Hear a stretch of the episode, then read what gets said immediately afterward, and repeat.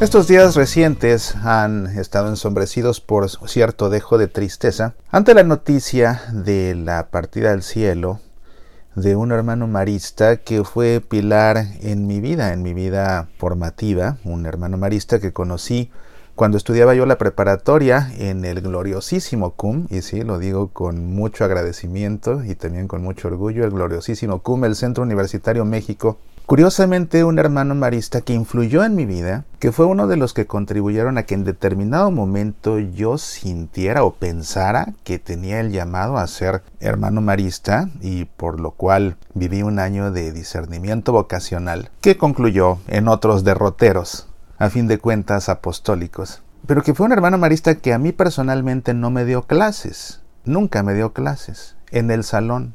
Sin embargo, Toda su formación y su ejemplo sucedieron afuera del salón de clases por las tardes. En mis interacciones con él, siendo yo jugador de la selección de voleibol y él siempre estando presente, acercándose a los entrenamientos, acompañándonos en los partidos.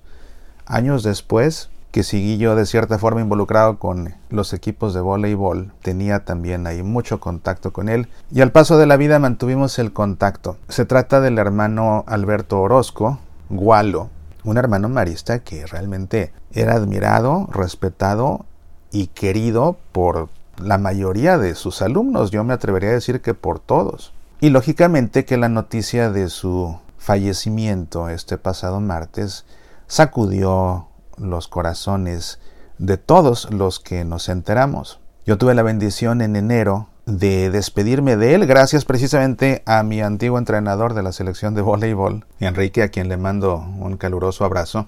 Lo fui a visitar y de inmediato le marcó a Gualo porque decía que le preguntaba muy a menudo por mí. Hablamos por teléfono, nos invitó a que fuéramos a la casa de los maristas donde estaba él viviendo para visitarlo y hablando con él ahí en persona tuve la oportunidad de obsequiarle uno más de mis libros. Esta vez le regalé una copia de oraciones para una gotita de agua y lo vi ya muy cansado, lo vi ya pues ya una persona mayor y al despedirnos fue claro, me lo dijo con tranquilidad, pero con una seguridad que yo se la creí por completo y me dijo es la última vez que nos vemos. Y me obsequió un pequeño estandarte con una cruz, con el alfa, con la omega. No sé si lo tomó de la capilla de los maristas, no sé si lo tomó de su habitación, pero me lo dio y me dijo quiero que lo conserves como un recuerdo mío. Ya unos años atrás me había dado un obsequio que para mí es importantísimo, es un busto de San Juan Pablo II, que por poco me decomisan en el aeropuerto, increíble, de eso que pues es un busto de pues, un buen tamaño, de mármol pesado, para que no se me rompiera en mi viaje de regreso a Estados Unidos. Lo empaqué yo en mi maleta de mano y al cruzar seguridad en el aeropuerto me salieron con que dos días antes, eso me dijeron, dos días antes habían cambiado las reglas y ya no estaba permitido cruzar con estatuillas de mármol, porque eran objetos peligrosos, me decían, son objetos contundentes. O sea, como si fuera yo a secuestrar un avión con un busto de San Juan Pablo II partiéndoselo en la cabeza al piloto, no sé. Se me dejó venir de pronto toda una brigada de guardias de seguridad en el aeropuerto porque no querían dejarme pasar con el Juan Pablo II. Yo muy acongojado, la verdad me dolió mucho, yo les suplicaba, fíjate, les suplicaba que por favor me dejaran pasarlo porque les dije esto es una especie de herencia en vida que me da un religioso que fue mi maestro, es para mí algo muy muy importante. Es San Juan Pablo II. Yo creo que me estaban haciendo la vida pesada para extorsionarme, yo creo que es lo que sucedió. Querían hacerme la vida imposible para que les ofreciera yo dinero, ¿verdad? Y me dejaran pasar con él. Eso supongo yo, y honestamente no creo equivocarme. Había uno de ellos, un guardia más joven, que veía a su jefe con rostro de ya déjalo pasar, pero él no quiso y pues ya rodeado por muchos, con mi hijo más pequeño a mi lado, cada vez más asustado, no iba yo a caer ningún tipo de extorsión, por supuesto, cedí con todo el dolor de mi corazón. Les dije, ¿saben qué? Aquí lo dejo, déjenme de menos tomar una fotografía para llevármelo de recuerdo, pero sepan ustedes que su acto es humanamente por demás bajo. Y hablo muy mal de ustedes. Dejé el busto y me fui. Me comuniqué rápido con mis papás, les escribí una carta a poder para que fueran a recuperarlo de alguna forma. Un par de días después mi papá volvió al aeropuerto y sí, logró recuperar el Juan Pablo II y le dijo el guardia que se lo entregó que estaban sorprendidos porque una vez que les dejé la estatua de Juan Pablo II, ninguno de los guardias se atrevía a tocarlo siquiera. Y es que usualmente las cosas que decomisan, por supuesto, se las llegan a quedar ellos para su uso personal. Ya sabemos cómo son las cosas. Pero en este caso, por tratarse de San Juan Pablo II, nadie se atrevía a tocarlo. Claramente no querían la estatua, lo que querían era extorsionarme, pero no se salieron con la suya. Gracias a Dios mi papá lo pudo recuperar y ya en una visita que hicieron acá lo empacaron en la maleta que va atrás en el compartimiento del equipaje y me trajeron aquí mi busto de Juan Pablo II, que ahora vale todavía más sentimentalmente porque pues sí en efecto es la herencia que me dejó en vida mi querido Walo. ¿Sabes que yo he estado reflexionando mucho. Ayer tuve la oportunidad de participar virtualmente en la Santa Misa por su eterno descanso. El sacerdote bendijo sus cenizas, todo esto. Y viendo yo la reacción que provocó Walo en el corazón de tantas personas y la forma como sacudió a tantos el enterarse de su partida al cielo, pensaba yo, ¿cuántos maestros tenemos en la vida? La mayoría pasan como que brillando por su ausencia, es decir, ahí están, pero ni fu ni fa. Con el paso de los años hay personas que no se acuerdan ni siquiera que existieron, no se acuerdan de su nombre, ¿no? Es decir, fueron intrascendentes a pesar de haber pasado un curso escolar completo con sus alumnos. Hay otros maestros que son menos, pero también los hay, que son recordados con un resentimiento porque fueron injustos, porque fueron altaneros, porque fueron incluso groseros, si no es que porque fueron hasta violentos o violentas, ¿verdad? Las maestras también maestros y maestras por igual, que son recordados con ese resentimiento, con ese rencor, con ese deseo de un día encontrárselos para poner las cosas en claro ahora que estamos del mismo tamaño y que ya tengo yo también trayectoria. No, eso pasa, tristemente pasa con algunos. Pero también hay otros, son también muy pocos, son muy pocos, pero los hay, los hay, que marcan la vida de sus alumnos para siempre, para siempre y no de uno, dos o tres, que marcan la vida de todos sus alumnos para siempre, que dejan huella en su corazón. Y en el caso de una escuela católica que incluso influyen en su vida de fe y para bien. Y me parece que este ejemplo es importantísimo, no solo para los religiosos, que también es algo que tienen que tomar en cuenta, porque claro, los hermanos maristas se distinguen por tener escuelas que forman familia, a mí me sorprende ver entre tantos exalumnos que conozco de escuelas católicas, como los que más se precian de decir yo estudié en una escuela religiosa son los egresados de escuelas maristas, que incluso se dicen a sí mismos somos maristas, somos de la familia marista, somos exalumnos maristas, somos maristas. Por el hecho de haber pasado por un salón de una escuela marista ya eres marista, aunque no seas hermano marista. Y se lo toman a pecho y lo dicen con cariño. Yo eso muy poco lo veo de otras escuelas religiosas, ¿eh? Muy poco lo veo. Y vaya que quien trabaja en una escuela católica, que tiene en su mano no solamente la mente de sus alumnos, sino que tiene además depositada el alma de esos alumnos, porque Dios se los confía. Que su trabajo en los salones no es un trabajo, es un apostolado.